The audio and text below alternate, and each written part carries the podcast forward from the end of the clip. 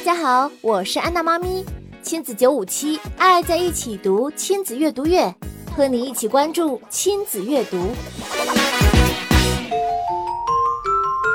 安娜妈咪，邻居小姐姐问：睡前孩子为什么总是一遍遍让妈妈给他讲故事呢？